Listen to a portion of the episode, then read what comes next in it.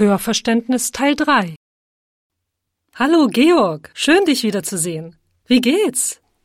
Ursula, wir haben uns so lange nicht gesehen. Mir geht es gut, danke. Aber ich mache mir Sorgen um meine Tochter, Katrin. Sie hat bald Prüfungen und ist so gestresst. Die Abiturprüfungen sind aber auch wirklich schwierig. Es ist gut, dass sie sich so anstrengt. Das stimmt. Aber Katrin macht einfach zu viel.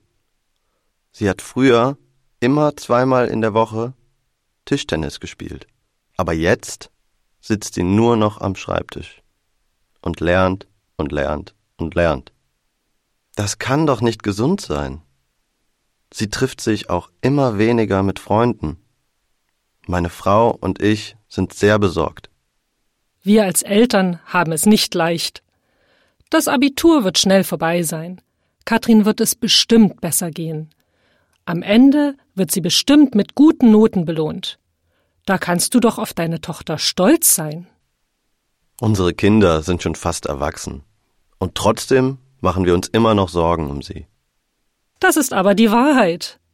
Aber ich wünschte fast, ich könnte dasselbe von meinem Sohn Thomas sagen. Thomas ist genau das Gegenteil von Katrin. Er lernt einfach nicht genug. Er verbringt zu viel Zeit mit seinen Freunden und spielt Computerspiele. Er scheint sich gar nicht um seine Abiturnoten zu kümmern. Mein Mann macht sich auch Sorgen um ihn. Wenn unsere Kinder nur wüssten, wie viele Sorgen wir uns um sie machen.